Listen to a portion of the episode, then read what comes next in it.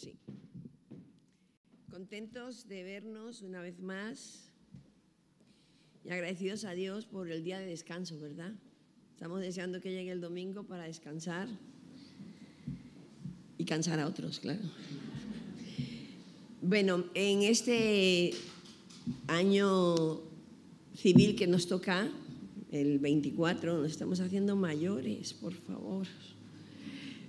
Mm, es bueno pensar y, decirle al Señor que, que nos renueve, que nos ayude a hacer esos cortes en la vida, ese, quitar esas cargas que no nos damos cuenta cuando se van haciendo, pero las notas cuando te sientes como agotado. Dices, no sé qué me pasa, estoy como agotado, necesito fuerzas. Y lo principal es que nosotros podamos nacer de nuevo. La vida cristiana es nacer de nuevo. No se mete otra vez la persona en el vientre de su madre, sino que nace en el Espíritu. Le dices a Jesús, me arrepiento de estar pecando y estar sin ti para que mi espíritu nazca y se conecte con el Dios Todopoderoso a través de Jesucristo. Y es importante entender que ese nacimiento, eh, el día a día, el día a día, nos vamos desgastando por las dificultades, nos vamos desgastando por el futuro y te desgastas fácilmente si enciendes eh, el móvil o si oyes las noticias o si ves cómo se va deteriorando todo y cada vez nos vamos como decepcionando de muchas cosas. Antiguamente la palabra valía. Me acuerdo una vez que estábamos en Lérida, vivimos allí, y compré unos zapatos y, no sabía si me quedaban pequeños, si me quedaban grandes, y me hice el de la tienda, estoy hablando hace 40 años, llévatelos, te los pruebas en casa y si te quedan, eh, me los vienes a pagar. ¿Os acordáis de aquella época? ¿Sí? Bueno. Pero algunos ni siquiera supieron que eso existía. Y, todo se va como desgastando, desgastando, a tal punto que nuestro corazón se va como cerrando. Te vas llenando como de defecciones eh, y la palabra de Dios es vida para nosotros pero es vida, pero tenemos que también renovarnos para que no se vuelva monótona en nosotros. Y hay un principio, un valor, una enseñanza que Jesús nos da en su palabra, en Mateo, los que traemos Biblia o los que encendemos Biblia, Mateo 6. Jesús está allí en el monte eh, se subía a las montañas, a los montes, en la playa, los que hemos estado en Israel, vemos cómo es esto, ¿no? En el camino Jesús enseñaba a sus discípulos y les estaba diciendo, mira, cuando ores, orar es comunicarme con Dios. Nos levantamos por la mañana y nos relacionamos con Dios. Y a veces queremos hacer una oración de siempre, pero otras veces tenemos como ganas de abrir el corazón. ¿Estáis ahí o no? Pues eh, Jesús le decía, cuando ores, no seas hipócrita. Vaya recibimiento. no seas falso, porque a veces le decimos, Señor, tú me conoces, tú sabes que yo quiero, el Señor, y, le empezamos a decir a Dios lo buenos que somos. No sé vosotros, pero yo a veces le digo Señor, y, y tú no has, como diciéndole a Dios, ay, aquí estoy. Y le dice, no seas hipócrita porque ellos aman, y explica cómo hacen los religiosos, pero cuando tú ores, dice, entra en tu sitio, en tu aposento, y dice, y cierra la puerta, ora a tu Padre que está en lo secreto, como métete en ese interior de tu vida y hágale, y dale en ese profundo. Pero después Jesús le dice en el versículo 7, está por ahí, el 8, y, le empieza a hablar de prácticas cristianas y le empieza a explicar que no solamente es orar, sino que va y le dice más adelante, lo busco, y le dice, al principio le habla de la limosna. Cuando tú des limosnas, dice, no hagas ruido, hazlo de corazón. No está hablando del principio del demo, sino de cuando tú quieras ayudar, pues hazlo. Y, al, después le dice en, en el 16, cuando ayunéis, no seáis austeros como los hipócritas. Entonces Jesús le dijo, mira, yo quiero enseñaros que la práctica, que la ley es buena, pero ahora yo vengo a dar algo fresco que sea genuino. Entonces Jesús da por hecho que hay que ayunar, hay que orar y hay que dar.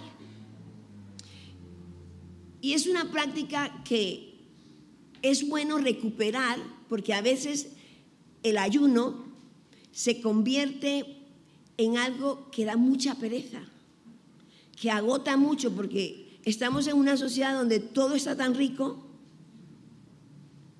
y muchas veces decimos, ay, he comido tanto, pero ¿para qué sirve el ayuno? El ayuno es para abstenerse de comer y utilizar ese tiempo humillando nuestras vidas, humillando nuestra alma, porque es la única forma que el Señor dice que nosotros tenemos para sujetarnos, hay muchas más, pero la principal es, dice David, afligí mi alma. Cuando nosotros dejamos de comer con fines de buscar al Señor, nos sale el mal humor, estamos cansados. Eh, si ayunas mucho tiempo, te sale hasta mal olor porque el organismo se empieza a limpiar. Y aún hay clínicas donde para recuperar el organismo físico, ponen a la persona en ayuno. Es más, una vez leyendo un libro sobre el ayuno, eh, vi que explicaban que cuando un animalito está enfermo, lo dejas sin comer, le pones comida, él no quiere, y si deja de comer se va recuperando, porque él mismo solo se va regenerando interiormente. Es una forma de humillar nuestras vidas. La dice en Lucas 14, 8 al 10, dice que cuando a ti te inviten a un sitio, no te sientes por delante, siéntate al final. ¿Para qué? Para que te inviten a entrar. Entonces, en ninguna parte de la Biblia dice, te voy a humillar, sino humillaos bajo la poderosa mano de Dios. Quiere decir que soy yo la que me tengo que humillar. Soy yo la que tengo que trabajar porque el enemigo para relacionarme con Dios es el orgullo. Para eso sirve el ayuno. Cuando ores, cuando ayunes, el orgullo nació en el cielo. Dice que Lucifer, el ángel, pecó de orgullo porque él era el segundo y se subió porque quería ser parecido a Dios. Y el orgullo es tan difícil de trabajar que nos podemos subir porque hacemos las cosas bien. Nos podemos subir porque predicamos bien, porque adoramos bien. Nos podemos subir porque cantamos bien, porque tenemos buena pastoral. Nos podemos subir porque lo sabemos hacer. Porque el orgullo es algo que está tan interno que es más, la Biblia dice que examíname, oh Dios, y conóceme, porque no nos conocemos. Ni siquiera nos damos cuenta cuánto nivel de orgullo tenemos. Muchas veces estamos hablando con alguien y tú dices, creo que se está pasando, porque todo lo que está hablando de sus hijos, de su familia, todo lo que está diciendo, creo que es una forma de verlo más allá de lo real. Por eso es muy necesario que nosotros aprendamos a ayunar. En Filipenses 2.7 dice que Jesús dijo, sino que se despojó a sí mismo tomando forma de siervo. Jesús vino a demostrarme que esa es la forma de hacerlo. Jesús es el número uno que aprendió, aprendió a humillarse, tomando forma de siervo, hecho semejante a los hombres. Si Él es Dios, vino y se bajó a nuestro nivel. Y cuando alguien nos está bajando constantemente e identificamos que está tocando el orgullo, hay dos opciones. O seguir bajando, porque mira, entre más bajos estamos, entre más estamos cerca del suelo, el siguiente paso es subir. Pero entre más arriba estamos, el siguiente paso puede ser bajar. Y dice que estando en la condición de hombre, se humilló a sí mismo, haciéndose obediente hasta la muerte. En la medida que yo obedezco al Señor y su palabra, y dice, y muerte de cruz, por lo cual también dice que Dios le exaltó hasta lo más alto y le dio un nombre que es sobre todo nombre. Cuando yo tengo un impedimento en mi vida, que las cosas no salen, a veces no es tanto un problema del otro lado, porque la Biblia es clara y dice, Dios resiste al soberbio. Ahora, no es al que habla bajo, no es el que habla suave, no es el que grita, es al que tiene un corazón soberbio. A veces nosotros decimos, pero es que oro, clamo, ayuno. El camino para conectarme con el Señor, para que las cosas funcionen, tienen que ir acompañadas de la humildad. Porque Dios, cuando hay orgullo, el orgullo puede ser que yo haga las cosas bien, pero si yo hago las cosas bien, según Dios, y lo hago en mis fuerzas, yo soy un religioso. Yo puedo venir, puedo hacer las cosas de Dios, luchar para que se hagan como yo digo, como el Señor dice, y no hay amor. Yo soy un religioso. El amor es la base del cristianismo. Nosotros luchamos mucho en Alemania con el Evangelio, porque las cosas las hacemos bien, bueno, ellos las hacen bien. Todo lo hacen conforme a lo estipulado. Pero la base del cristianismo, que es el amor, y por eso luchamos para no contagiarnos con la falta de amor, sino aportar a lo que hacen con el amor por delante. Y la vida cristiana es así, yo puedo hacerlo bien, yo me puedo esforzar, pero si yo no trabajo, yo no me humillo, ahora puedo hablar bien, puedo ser simpático, puedo ser amable, puedo hacerlo todo bien, pero el asunto es interiormente con Dios. Y por eso el Señor en Santiago 4.10 dice, humillaos, yo me tengo que humillar, yo tengo que doblarme. Y lo que os decía en 1 Pedro 5.6, igualmente jóvenes está sujeto a los ancianos, todos sumisos unos a otros, sumisos unos a otros.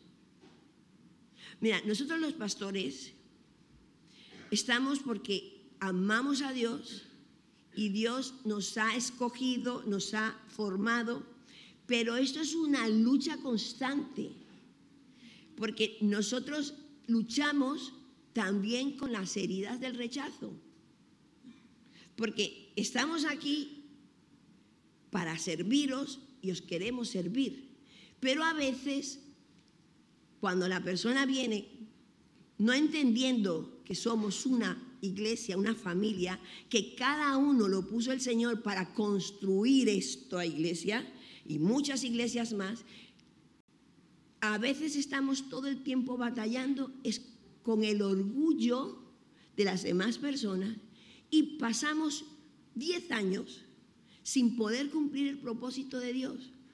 Y a veces terminamos heridos, golpeados, porque el orgullo lo hemos trabajado, pero pareciera que es que tenemos que irnos a la cruz y crucificarnos. Y a veces Dios no puede hacernos crecer como iglesia, porque pensamos, es que yo soy así, es que me estoy esforzando, y Dios quiere que cada uno de nosotros, como un solo cuerpo, unidos, vayamos al mismo sitio. No es que nosotros tenemos que hacerlo todo. Esta iglesia tiene pastores. Quique es el pastor. Tenemos un equipo pastoral, yo también soy pastora. Somos pastores, pero no estamos para hacer nosotros los pastores y vosotros las ovejas. Somos para que juntos construyamos para la gloria de Dios que otros le conozcan, que otros vengan. Entonces, cuando yo veo que algunos tienen aquí más de un día, más de cinco años, más de 20 años, y todavía es, bueno, y van a abrir el viernes. Yo oigo así, digo, ¿esto qué es? Eh, ¿Y qué van a hacer? Como en tercera persona. Y tú vas diciendo, ¿qué estamos construyendo? ¿Qué estamos construyendo? Ayer le decía a Javi del batería, eh, Javi, ¿qué tal? No me puedo quejar. yo, gloria a Dios, después de 30 años, no me puedo quejar. ¿Por qué? Porque como ya se pasó para el otro lado, ¿me explico? Estoy tranquilo, no me puedo quejar. Y, para nosotros a veces es difícil porque vemos lo que Dios ha hecho en vosotros, vemos de donde Dios os, os ha sacado y, estamos felices de que, venga, juntos vamos a hacer. Y ya llamaste a tu discípulo. No, es que y te quedas como diciendo, si supiéramos que fue el Señor quien escogió la iglesia para que anuncien las buenas, no para estar entreteniendo a nadie, no para que seamos felices, sino para que otros sean salvos. Y cuando ya nosotros dejamos el principio de que cada uno va a hacer lo que le toca para que el Señor se glorifique, ahí la iglesia empieza como a menguar y a menguar. Y nosotros nos agotamos. No he, no he venido a hablar de mi agotamiento. He venido a decir que si Dios te ha llamado, no te duermas. No te duermas porque ¿sabes qué pasa? Dios quiere cumplir su propósito en cada uno de nosotros. Y Dios quiere que otros vayan creciendo y creciendo a la estatura de Jesucristo. Pero la estatura de Jesucristo era humildad. Y cuando tú empiezas, porque esto, porque lo otro, y yo digo, pero ¿dónde estamos? Esto es como cuando vas a casa de tu hijo y ves cómo recoge todo y, vas y cuando está en tu casa se quedan todas las tazas por todos los sitios. es de todos todo, porque el llamado lo hace el Señor. Por ahí hay un meme que me saltó el otro día que van los padres a casa de los hijos y lo habéis visto y les arman la casa y le echan leche por todos los sitios. ¿No lo habéis visto? Bueno, ¿por qué? Porque le están haciendo lo mismo que el chico ha hecho por 35 años. A ver si esta iglesia a los 25 ya estamos fuera todos. Pablo dice que David, perdón, Pablo dice que él se humillaba. David también fue un hombre que entendió, mira que David lo hacía peor, yo creo que muchas veces no se podría hacer peor, lo de David. Dice que en el Salmo 35, 13 dice, pero yo, cuando ellos se enfermaron, sus enemigos, porque parece que a David lo persiguió hasta el tato, pobrecito, dice, me vestí de cilicio, afligí con ayuno mi alma y mi oración se volvía a mi seno. David fue un hombre que aprendió a humillarse dejando de comer. ¿Por qué hay que humillar el alma? Porque el alma es la mente, los pensamientos, y es quitar ese yo pienso, a mí me parece, es que los demás, es que el pensamiento egoísta es una persona que no aprendió a humillarse. Los sentimientos, es que yo siento, es que a mí. Eh, una cosa que, que no es pensando en los demás. Y hay personas con las que tú hablas que todo el tiempo están centradas en ella, porque necesitamos entender que ya no es tanto nosotros, sino Dios en nosotros. El carácter de Jesús en nosotros, a la estatura de Jesucristo y la voluntad. Yo voy a hacer esto, voy a hacer... Mira, muchas veces nosotros queremos hacer de todo y podemos porque Dios no obliga a nadie a nada. Dios nos ha dado libertad, libre albedrío. Una de las cosas que nosotros tenemos que entender que el ayuno es para afligir mi alma, para romper el orgullo. La segunda cosa que yo tengo que romper es la religiosidad. Dice, entrar en ese lugar santísimo y, ser honesto con el Señor.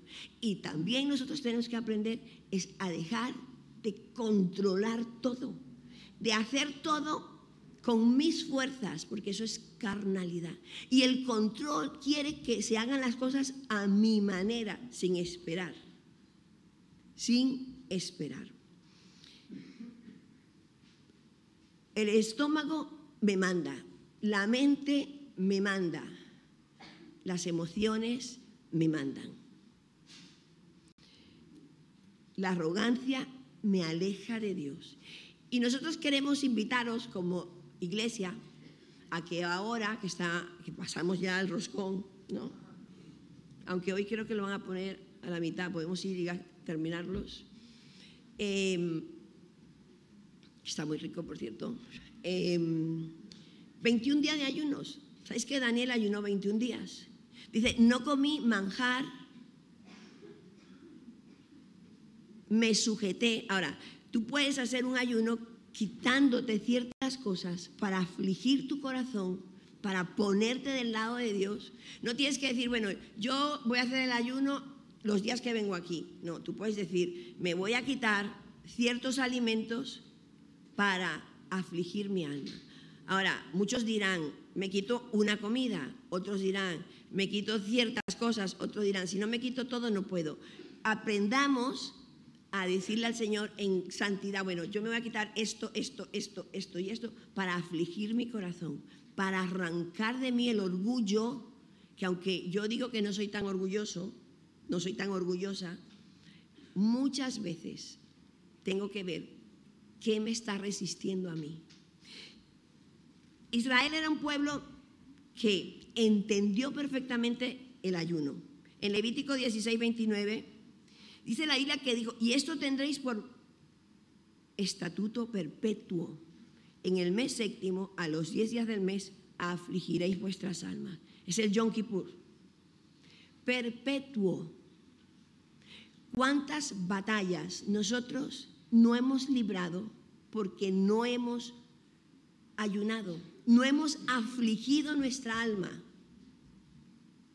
¿Y por qué hablo de la religiosidad? Porque se puede ayunar siendo un religioso o se puede ayunar con los fines espirituales. Señor, me voy a poner a ayunar para que mi orgullo sea roto. Porque tú no me dices y te humillarán. Tú me dices, humíllate bajo la poderosa mano de Dios. Y entonces, cuando fuere tiempo, yo te exaltaré. Quiero muchas veces ser exaltado. Quiero respuestas de Dios. Y en vez de humillarme porque, Señor, yo soy fiel, porque yo vengo, porque yo he orado, porque yo he hecho esto, ¿no te has encontrado alguna vez diciéndole a Dios todo lo bueno que ha sido? Todo lo que yo he hecho por ti, Señor, ¿y tú dónde estás? ¿Dónde estás? Dice la Biblia que el pueblo de Israel, donde quiera que esté, ellos entendieron que tenían que humillarse, hasta ni se duchan para quebrantar sus vidas.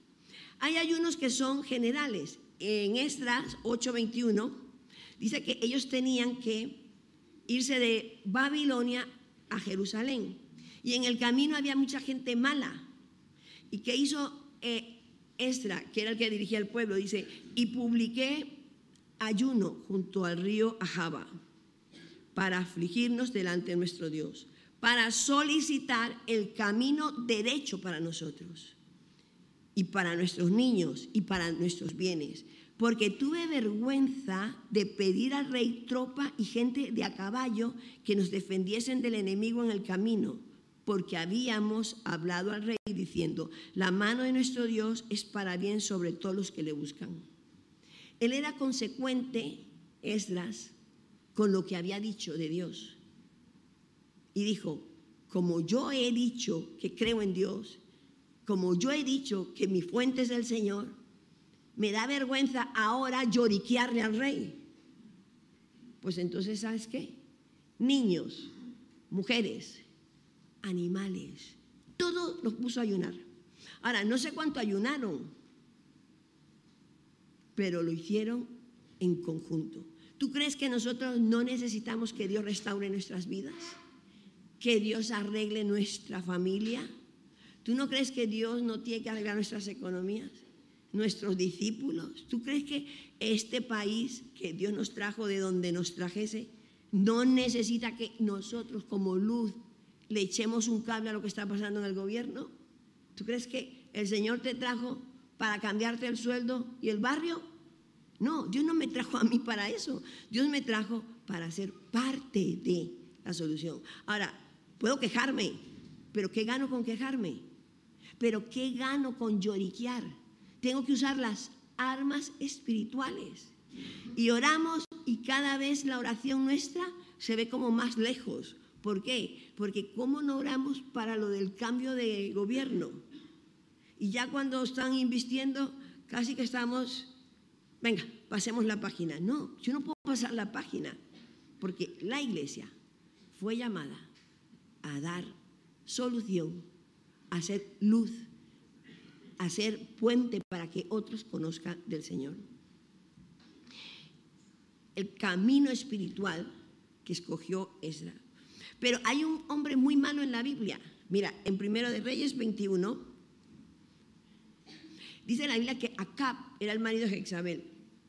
Dice, he aquí yo traigo mal sobre ti. Se portó mal acá como nadie. Dice la Biblia, barreré tu posteridad y destruiré hasta el último varón de la casa de Acab, tanto el siervo como el libre en Israel. Y pondré tu casa como la casa de Jeruán. Y ahí empezó, taca, taca, por la casa. Y dice, por la rebelión con que me provocaste esa ira y con que has hecho pecar a Israel. Fue un rey tan malo, tan malo, que hizo de todo. Idolatría, pecados sexuales, pecados de muerte, todos los pecados que tú has podido hacer y los de tu compañero. ¿Estáis ahí o no? mejor los de tus compañeros los tuyos. Y dice la Biblia, la, eh, dice la Biblia, el 27, y sucedió que cuando Acab, que era malísimo, oyó estas palabras, rasgó sus vestidos y puso cilicio sobre su carne, ayunó y durmió en cilicio y anduvo humillado Imagino que estaría destrozado. ¿Me van a hacer todo esto? Dice la Biblia en el 29. ¿No has visto cómo acá se ha humillado delante de mí? Pues por cuanto se ha humillado delante de mí, no traeré el mal en sus días. En los días de su hijo traeré el mal sobre su casa. Dios le perdonó porque se humilló. Y yo creo que si su hijo se hubiese humillado, hubiese tenido la misma respuesta. Porque dice que Dios no desprecia al palo que humiare.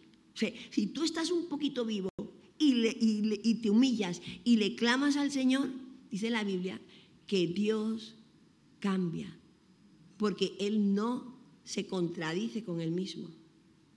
Una de las características de Dios es el que se humilla. ¿Qué noticia tienes tú? Mala, que lo que has hecho es llorar. ¿Qué problema gordo tienes? Que tu preocupación es a ver cómo el banco te ayuda, a ver qué trabajo tienes o qué médico buscas o qué. Es la Biblia. Que Dios quiere, si mi pueblo, al que yo llamé. Otro que hizo, se humilla y ora. Entonces yo iré desde los cielos. Perdonaré su pecado. ¿eh? Sanaré su tierra Dios quiere, pero quiere que quitemos la soberbia que hay de nosotros. Otra que oró y cambió su nación fue Esther. Dice que Mardoqueo le dijo, oye, que ya estamos niquelados,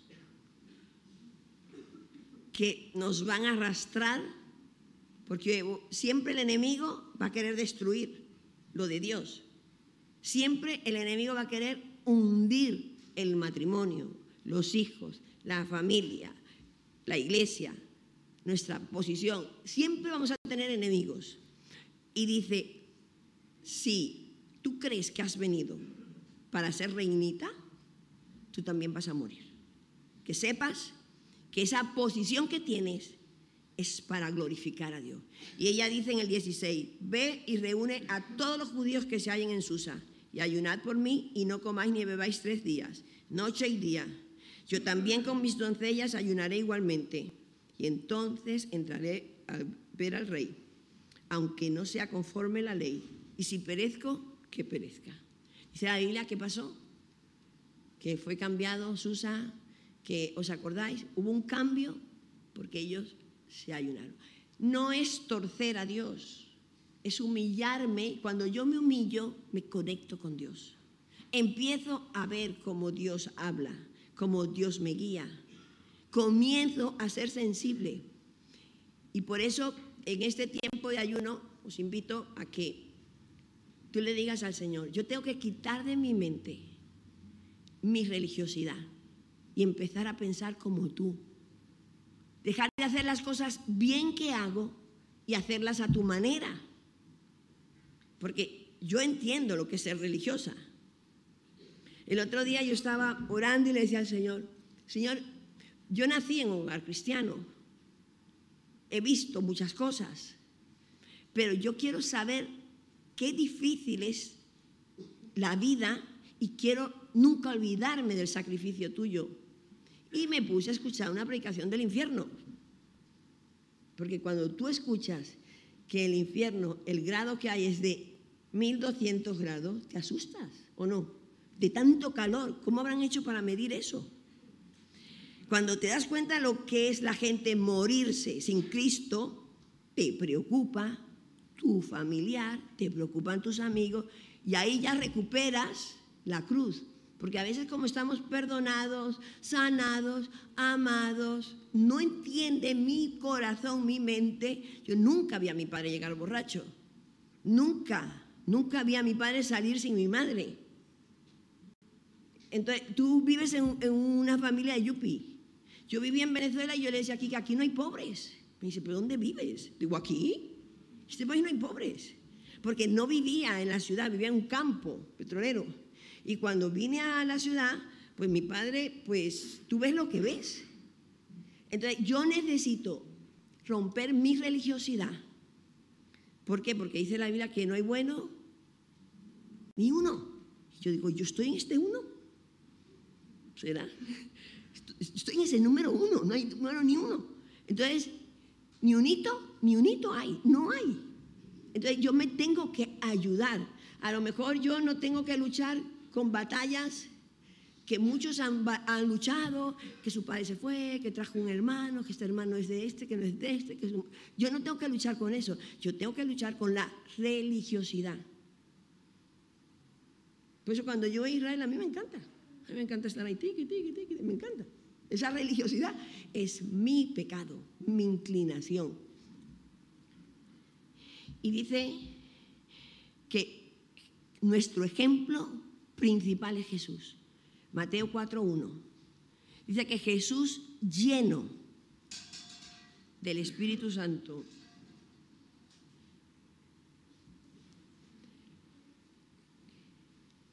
Mateo 4.1. Jesús lleno del Espíritu Santo fue llevado por el Espíritu al desierto. Perdón, Jesús fue llevado por el Espíritu al desierto para ser tentado por el diablo. Y después de haber ayunado 40 días y 40 noches, tuvo hambre. Yo sé que cuando empezamos un ayuno tenemos hambre el primer día. Es más, el primer ayuno que hicimos de 21 días, llené el congelador de verdura porque me iba a morir antes de empezar el ayuno. Ya yo estaba, ¿cómo voy a sobrevivir 21 días? Y era tal la obsesión del ayuno que no me concentraba. ¿No os ha pasado ninguno? y por la noche y voy a comer del plátano que vi el otro día y voy a comer de la carne que vi y el keba y lo que no sé qué y lo que es una cosa que ¿por qué? Porque empieza es una cosa que da como todo a darte vueltas. Dice que fue llevado por el espíritu a ayunar. Porque el espíritu nos llama a humillarnos bajo la poderosa ¿Y quiénes pueden ayunar? Todos. Tú puedes hablar con tu hijo pequeño y decirle, bueno, cariño, hoy no vas a, en, estos 21 días no vas a comer ni bollicao, ni helado. esa lista de grasas imposible de digerir, ¿las pueden hacer? No sé cómo vais a hacer con los perros, porque ahora los perros necesitan más cuidado que muchos hijos. Pablo también dice que según Corintios 6, 4 al 6 dice, antes bien nos recomendamos en todo como ministros de Dios, líderes, los que dirigen a otros, en mucha paciencia, en tribulaciones, en necesidades, en angustias, en azotes, en cárceles, en tumultos, en trabajos, en desvelos, en ayunos. Pablo ayunaba también. Y en 2 Corintios 11, 23 al 27, son ministros de Cristo, como si estuviera loco hablando. Yo más, en trabajos más abundantes, en azotes sin número. Él estaba explicando quién era Él. En cárceles, en peligros de muerte muchas veces. Y al final de todo, hasta el 27 dice, el versículo 27, en trabajo y fatiga, en muchos desvelos, en hambre y sed, en muchos ayunos. Hambre y sed es una cosa, quizás por necesidad, y ayuno es porque tengo y quiero ayunar. El ayuno a veces es obligado. Jonás ayunó obligado tres días en el vientre. Y parece ser que el problema de Dios no era Nínive. El problema de Dios, ¿quién era? Jonás. Porque Jonás venía de arriba, bajó hasta el vientre y después que estuvo en el vientre tres días, fue y predicó y todos se convirtieron. ¿Os acordáis, Jonás? que dice que toda la nación se puso a ayunar y pim, pim, pim, y se recuperaron. Creo que eso está en el norte de Israel. Y los de en el sur, y creo que los del norte no ayunaron. Pero que los ayunos, cuando me quebranto, Dios rompe mi orgullo y ya me conecto con los pensamientos de Dios. ¿Tú quieres claridad en algo? ¿Tú necesitas dirección? Yo necesito recuperarme. ¿Yo qué necesito de Dios? saber que me ha puesto el Señor para cumplir su propósito. Porque hay dones casi apagados. Hay propósitos de Dios que están perdidos. Hay despropósitos en nuestras vidas. El ayuno colectivo, Hechos 13 del 1 al 4. Había entonces en la iglesia que estaba en Antioquía profetas y maestros. Bernabé, Simón, el que se llamaba Niger, Lucio de Sirene, Manaén, el que se había criado junto a Herodes, el tetrarca, y Saulo, que era Pablo, ministrando estos al Señor, cantando, alabando y ayunando, dijo el Espíritu Santo. A lo mejor era un ayuno de un día. No me imagino allí que estuviesen Después dice, apartarme, o de dos días, o de tres, apartarme a Bernabé y a Saulo para la obra que los hemos llamado. Y el tres, entonces, habiendo ayunado y orado, le pusieron las manos. Primero ayunaron y oraron para saber a quién enviaban. Después ayunaron y oraron para enviarles. Para que, dice, y les impusieron las manos y los despidieron. Entonces, enviados por el Espíritu Santo, descendieron a Seleucía y de allí navegaron a Chipre. Yo le digo al Señor, ¿cuántas veces escogemos a alguien por sus valores, por su liderazgo, y después, y a veces hay gente que no te imaginas que puede ser la persona correcta y cuando ayunas y horas y dices, ese es. A nosotros nos ha pasado lamentablemente. No estoy hablando de algo que nos han contado. Mira, este es bueno, sirve, es nuestro, la tontería de que es nuestro, ¿por qué es nuestro? Porque habla como nosotros, come como nosotros, está con nosotros, pero no era de nosotros. Y en el fondo, en el fondo, en el fondo, lo sabíamos. Y la que ha hecho. Y después otra vez, volvimos a escoger por ojos, porque tiene estabilidad, estabilidad, estabilidad, estabilidad, habilidades. Pero el Señor no fluye, porque los dones son una cosa que Dios te regala y me regala. Pero el Espíritu Santo es cuando yo muero, yo muero y Él fluye en mí. ¿Qué es mejor, mi don o lo que el Espíritu Santo puede hacer a través de mí? Ingenua de mí, que a veces creo que yo sé más que el Señor. Lo que Dios empezó, Dios lo va a terminar. El Salmo 38, 3 y 4, David dijo, nada hay sano en mi carne a causa de tu ira, ni hay paz en mis huesos a causa de mi pecado, porque mis iniquidades se han agravado sobre mi cabeza como carga pesada se han agravado sobre mí. David se humillaba constantemente. Ahora bien, para empezar a humillarnos, la Biblia me enseña que en 1 Juan 1.9 dice, si confesamos nuestros pecados, yo no puedo ponerme a ayunar sin limpiar mis pecados. Pecados como la religiosidad, Mira, estaba escuchando y leyendo que la religiosidad es el siguiente paso al libertinaje. Cuando una persona es muy religiosa, el siguiente paso es que se suelta el moño y parece que nunca estuvo en la iglesia.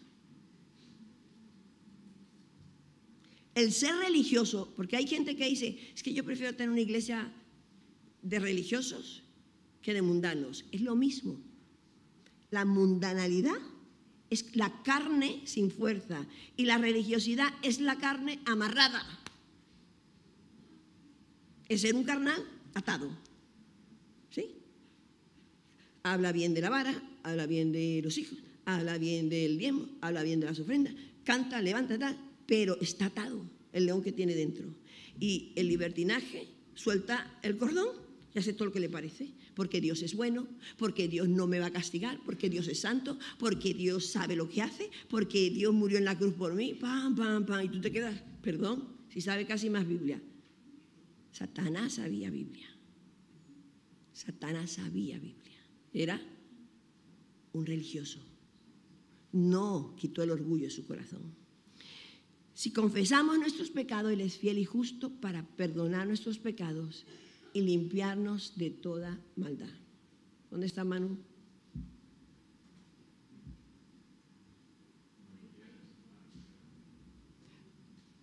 Vamos a confesar nuestros pecados y decirle al Señor, me gustaría entrar en un tiempo de humillarme, rompiendo el orgullo, la religiosidad y hacerlo a mi manera.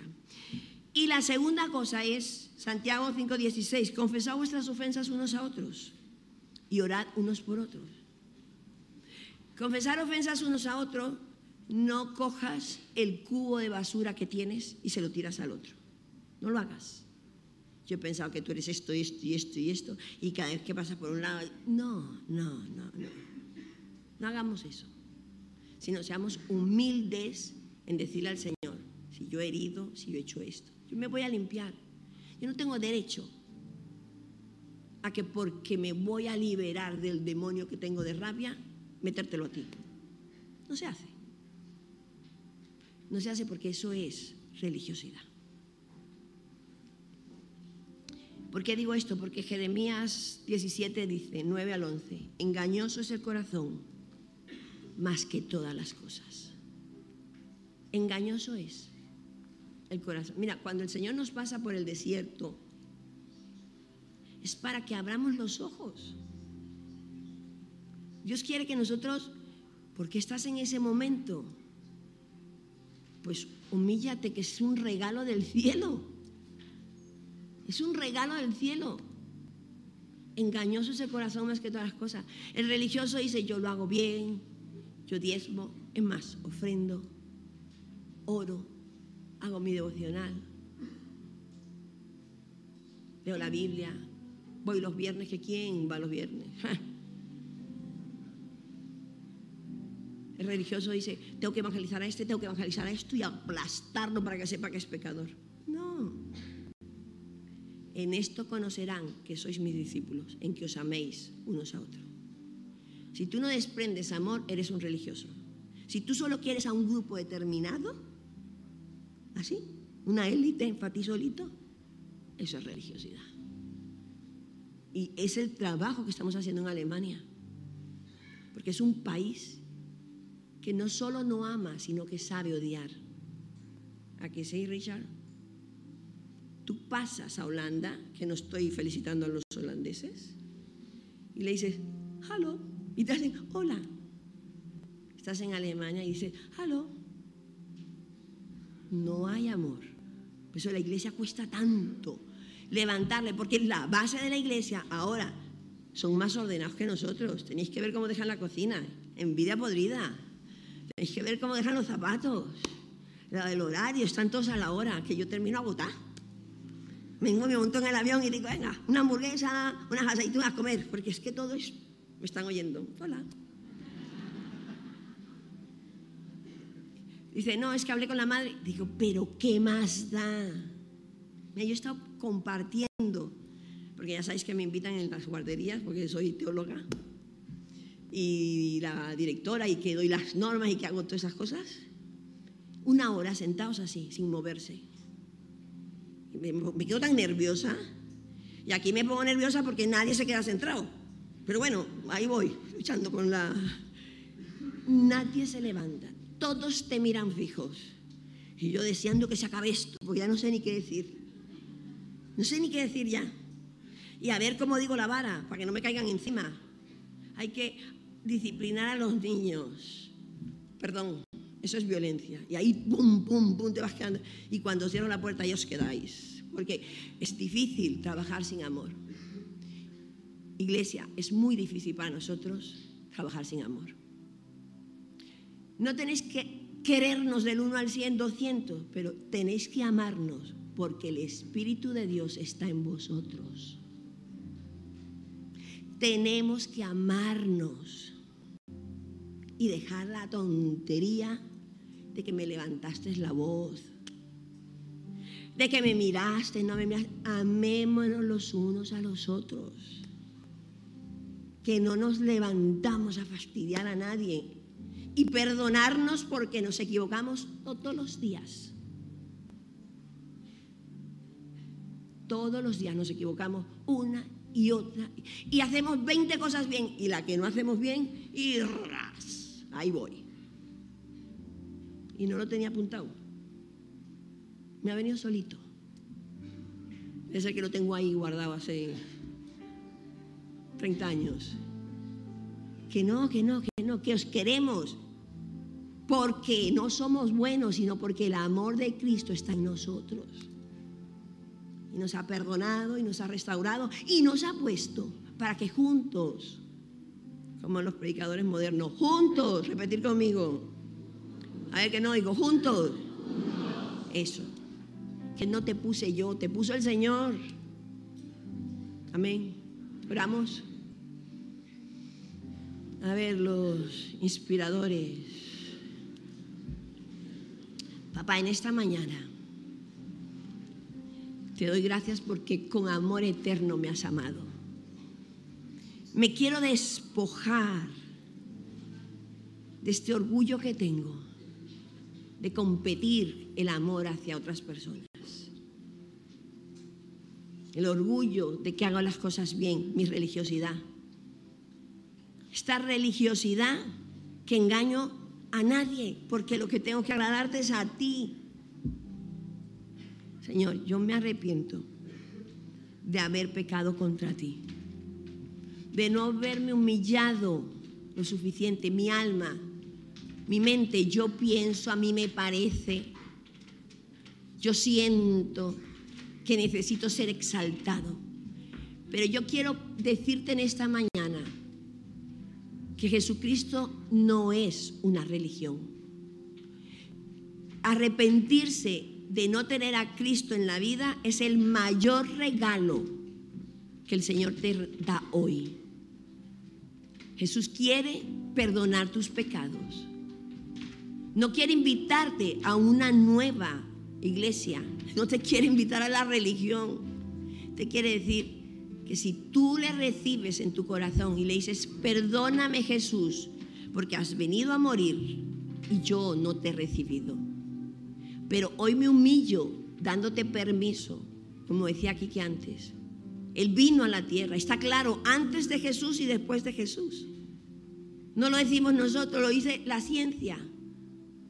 Jesús, te invito a que tú entres en mi vida. Pero antes, perdóname. Perdóname porque he caminado sin ti, por mi orgullo, de que yo puedo, yo lucho, yo sé. Me enseñaron a que nadie me da nada, pero tú me das vida eterna. Y la vida eterna es Jesucristo. Y ahora, Señor, perdóname porque me tomo muchas cosas de la Biblia y me importa eh, ciertas cosas que hago. Pero la limpieza interna no la hago de acuerdo a ti. Perdóname, Señor, porque pienso, pienso yo a mí, entiendo. Perdona mi religiosidad. Yo siento que lo estoy haciendo bien. Señor, ¿qué quieres que haga ahora? Quiero renunciar a mi voluntad y hacer tu voluntad. Porque tu voluntad luego es agradable y perfecta. Perdóname porque no he amado por encima de la humildad. Perdóname, Señor. Perdóname cuando he, ofendido a mis amigos, a mis consiervos, a mis hijos, a mi esposo, a mi esposa. Perdóname, Señor. Porque tú dices que la oración eficaz puede mucho. Como te dijo el salmista, examíname, oh Dios. Conoce mi corazón. Pruébame. Y conoce mis pensamientos.